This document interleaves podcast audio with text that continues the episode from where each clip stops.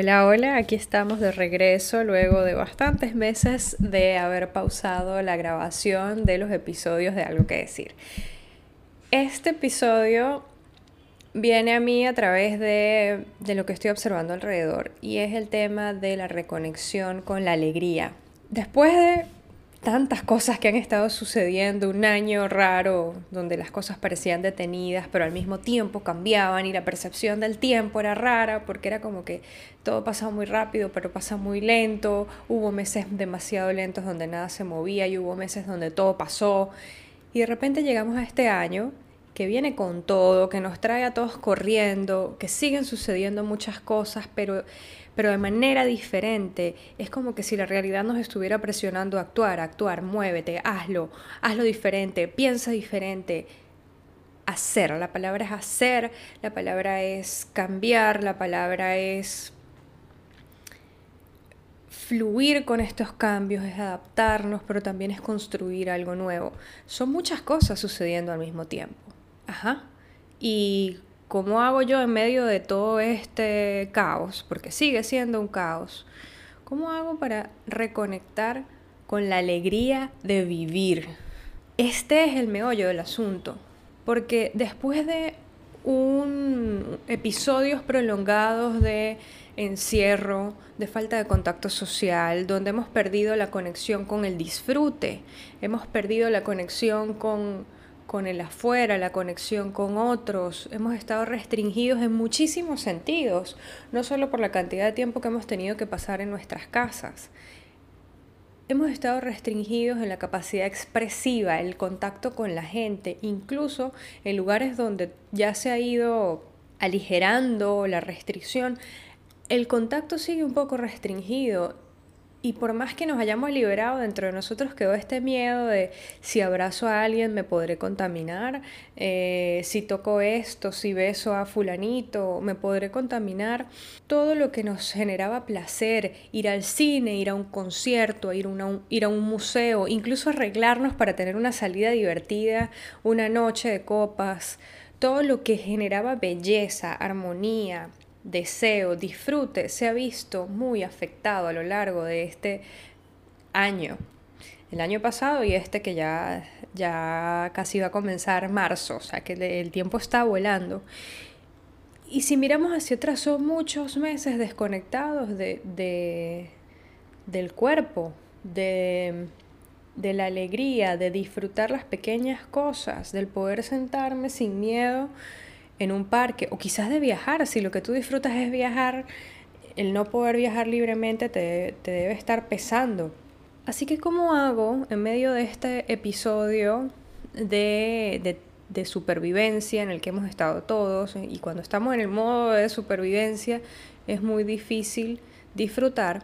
¿Cómo hago ahora para volver a reconectar con la alegría de vivir? Porque indudablemente, si yo tengo tanto tiempo en modalidad supervivencia, y no necesariamente tiene que ser por, por el contexto pandemia, muchos de nosotros venimos de realidades complicadas donde tenemos muchos años luchando económicamente, porque vivimos en países inestables, donde planificar a futuro ha sido complicado. Entonces, quizás tienes demasiado tiempo sin poder darte la libertad de disfrutar porque estabas en modo responsabilidad, en modo organizar el caos, en modo tratar de construir algo o por lo menos sobrevivir tantas vicisitudes, ¿cómo hago para conectar otra vez con la alegría? Y entonces aquí es donde yo les voy a contar el mito de Venus. Venus nace de un acto violento. Y les cuento. En la mitología griega, existe y en la mitología romana estos señores existen con diferentes nombres pero representan la misma energía. Unos dioses. Está Urano, que representa el cielo, las posibilidades, el caos, el cambio, era la fuerza creativa. Al ser el cielo, él era, él era el generador de vida, él era el que podía crearlo todo. Él todas las noches bajaba y tenía relaciones con Gaia, con Gea, con la tierra, nuestra tierra y de allí se engendraban unos hijos. Urano, que es el cielo, el poder creativo, a él le gusta la perfección. Y los hijos que engendraba con la tierra no eran perfectos. De hecho eran medio monstruosos, eran los titanes, eran unas cosas grandes, con fuerza, medio brutos ellos, eran poderosísimos, pero, pero a los ojos de Urano no eran nada perfectos. Así que él los detestaba, no le gustaba lo que estaba creando, así que los devolvía al vientre de Gaia, donde ellos quedaban allí vivos, pero presos dentro del vientre, dentro del vientre de Gea, de la Tierra.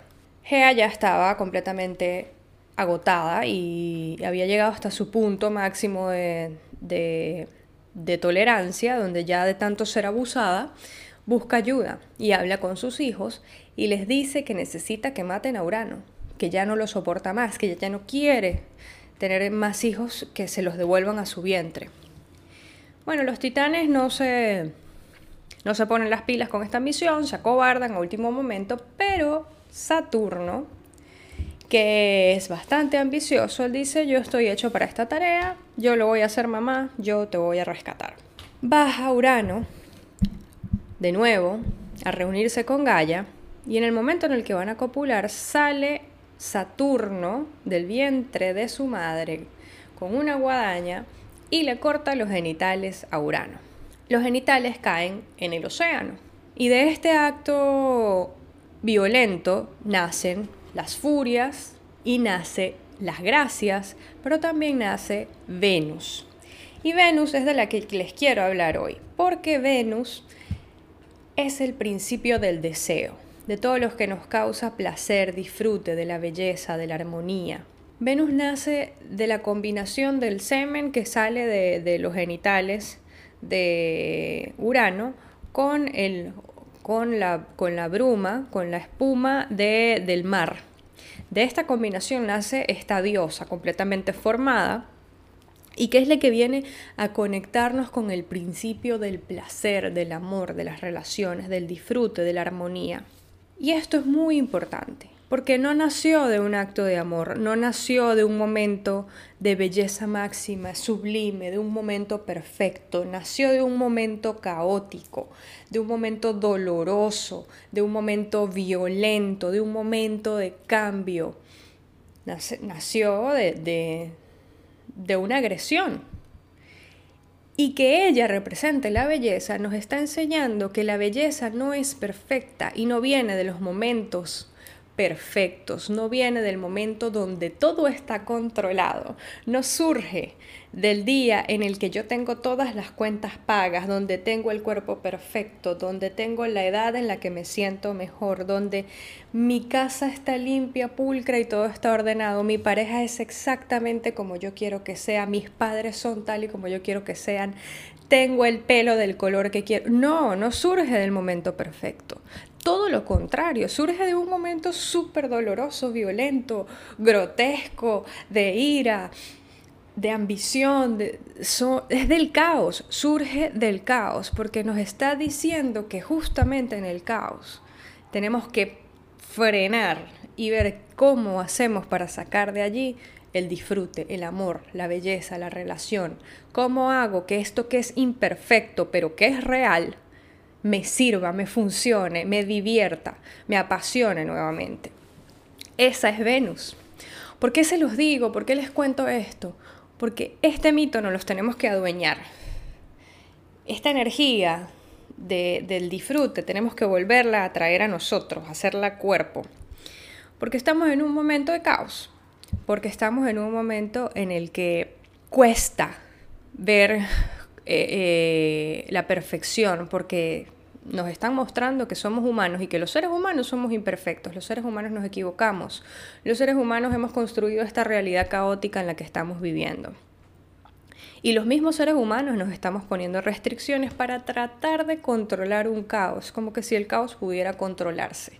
El caos es completamente necesario para poder construir un nuevo orden. El caos viene a mostrarnos que algo ya dejó de funcionar y que hay que construir algo nuevo pero que en ese, ese intermedio de estamos entre el caos y la nueva construcción, nosotros existimos y tenemos derecho a vivir plenamente, a disfrutar, a sentir placer. Y esa es la parte que se nos olvida. Y por eso estamos viendo tanta ansiedad, tanta angustia, tanta depresión.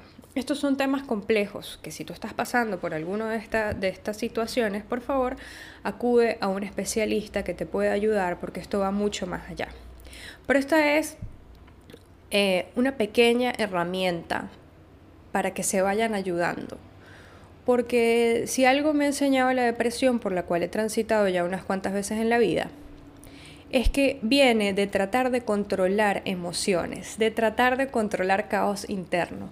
Había tantas emociones intensas por dentro de mí que necesitaban expresarse y que no fueron expresadas y que generaron un caos interno tan fuerte que yo quise reprimirlas. Y la mayoría de las personas hacemos eso, no estamos acostumbrados a expresar emociones porque nos han enseñado que expresar lo que sentimos nos hace una... débiles y que no, hay que ser fuertes y que cada quien tiene que resolver su problema solo porque no es problema de más nadie que tú no te sientas bien, tú te tienes que encargar, tú llegaste solito a ese estado emocional, tú te sacas solo. Y resulta que no funciona así, que necesitamos ayuda, que no somos omnipotentes y que necesitamos expresar, sacar emociones, moverlas.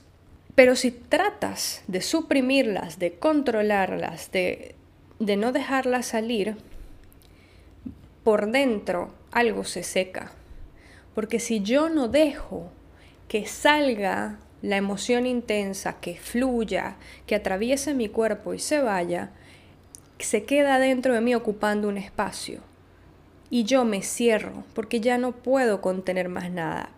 Por ende, no voy a poder recibir tampoco nada de afuera. Si yo trato de suprimir el dolor, no solo estoy suprimiendo la capacidad de sentir dolor, estoy suprimiendo la capacidad de sentir todas las otras emociones, todo ese abanico, ese rango de emociones maravillosas como la alegría, como el disfrute, como sorprenderse con la vida, todo eso lo estoy suprimiendo porque yo me cerré, nada sale, nada entra. Así que ¿cómo vuelvo a conectar con la alegría de vivir? En medio de la depresión para mí ya no hay, uno pierde el contacto con, con el entusiasmo. Las cosas que te gustaban hacer ya no te emocionan, la gente con la que te gustaba hablar ya no, ya no te interesa, le pierdes el entusiasmo a todo, es como que si te hubieras apagado por dentro, porque a veces ni siquiera se siente como tristeza, se siente como que te hubieran bajado un switch y que no hay manera de prenderlo, estás como en la oscuridad y la luz está cada vez más lejos y no hay ánimo para disfrutar nada, porque ¿para qué? Si todo es lo mismo. ¿Cómo hago para salir de allí? ¿Cómo hago para volver a ver la luz, para volver a emocionarme con la vida, para sentir pasión, para sentir que puedo disfrutar y disfrutarme? Lo primero es abrir.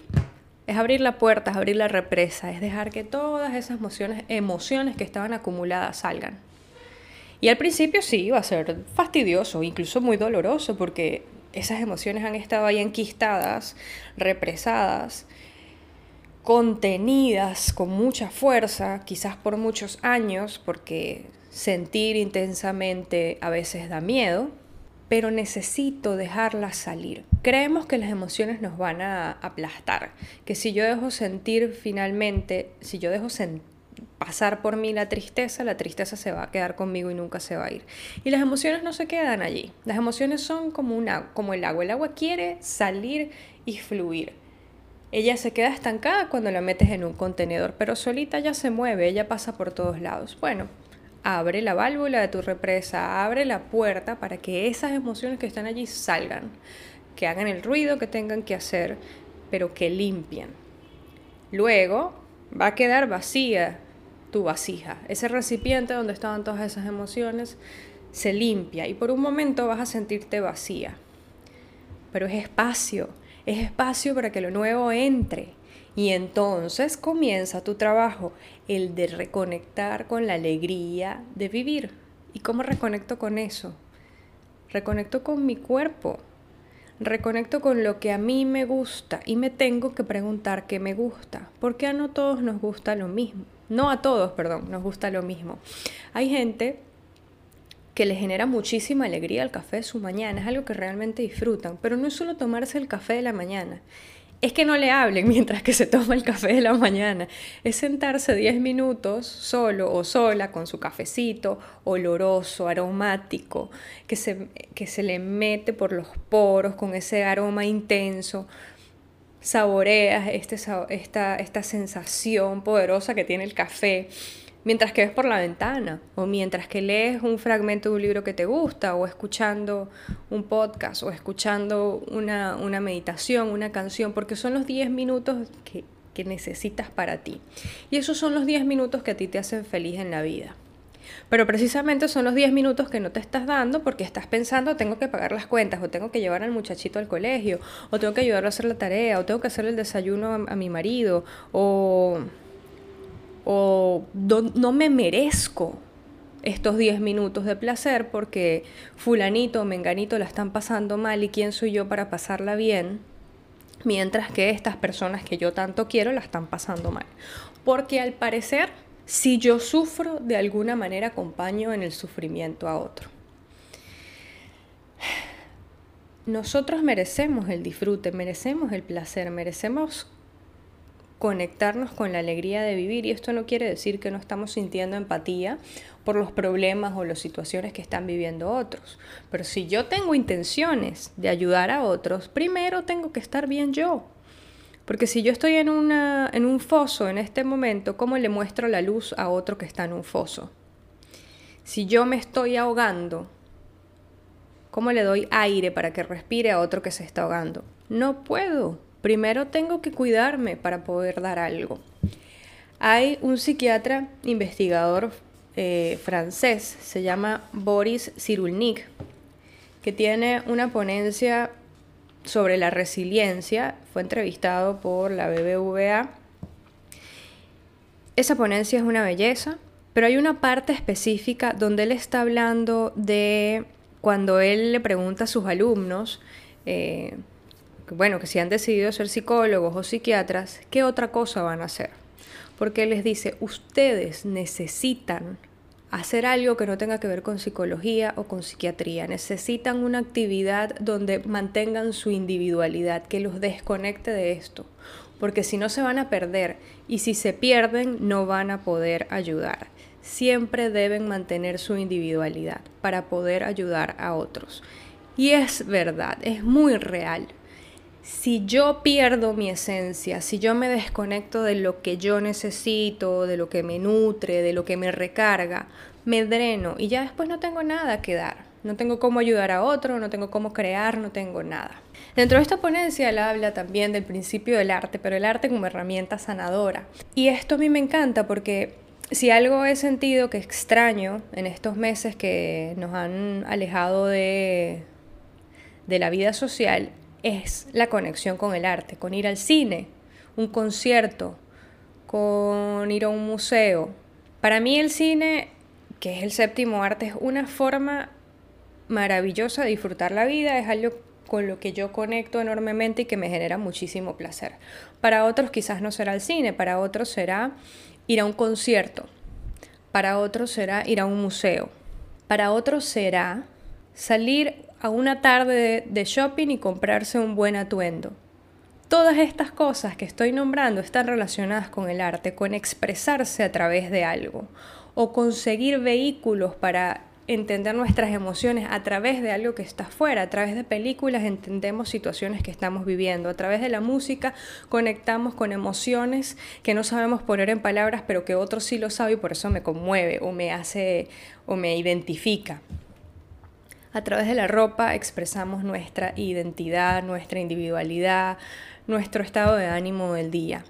El arte es una forma de sacar emociones y no tiene que ser perfecto porque ahí es donde está el problema. Nos enseñaron que todo lo que se hacía tenía que ser perfecto.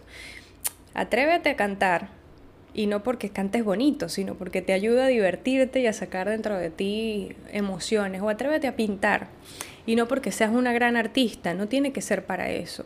Simplemente por el mero hecho de disfrutar la, la acción de pintar, como cuando éramos niños, cuando nosotros éramos niños teníamos esa capacidad de conectar con la alegría de vivir y no tenía nada que ver con la perfección, no nos interesaba la perfección, ni siquiera entendíamos el concepto de perfección. Era simplemente el hecho de hacerlo, de dibujar, de cantar, de jugar, de combinar colores, de reírte, de conocer a otros, de relacionarte con otros.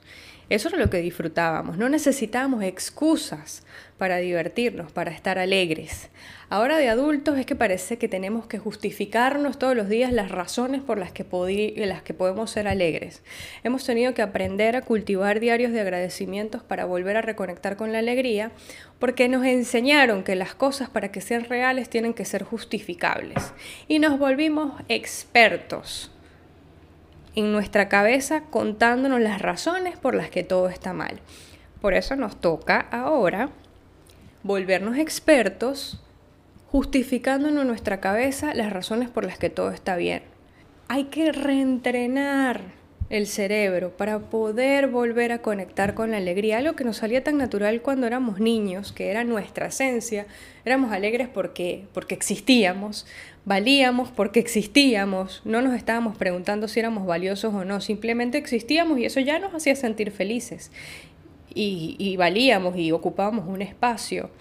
A lo largo del tiempo, después de tantos condicionamientos, es que vamos perdiendo la conexión con la alegría de existir si ustedes vieron la película Soul, que fue estrenada el 25 de diciembre, una película maravillosa que habla sobre el propósito y sobre muchas otras cosas, hay una frase muy linda, eh, no recuerdo exactamente las palabras, pero donde la conciencia le decía a, a 22 que los humanos creían que necesitaban un propósito trascendental para que su, su, su, existencia tuviera algún valor. Y no, que, el, el propósito era vivir, el propósito era existir. Eso de niños lo sabemos, de niños nosotros no estamos pensando en yo vine al mundo a salvarlo, yo vine a cambiar la mentalidad humana destructiva. No, nosotros cuando venimos, cuando niños vinimos a vivir, a disfrutar a comer, a reírnos, a llorar, a tener rabia pero contentarnos a los 10 minutos, a, pelear con mi hermanito y al rato abrazarlo, a explorar, a conocer, a disfrutar. Reconectemos de nuevo con ese niño, reconectemos otra vez con el placer de vivir en la realidad en la que estamos, en esta realidad imperfecta, porque si seguimos esperando el día en el que tengo todas las cuentas pagas, el día en que todo el mundo está saludable, que no hay ningún, ninguna situación que tenga que resolver, que yo esté perfecta, que el de afuera esté perfecto, que el entorno sea perfecto, ese día no va a llegar. Se nos va a ir la vida y no habremos vuelto a conectar con la alegría de estar en este lugar, aquí y ahora. Muchísimas gracias por haber llegado hasta acá. Espero que esto les haya sido útil, que los ayude a reflexionar y a preguntarse a ustedes mismos qué los reconecta con la alegría de vivir. Chao, chao.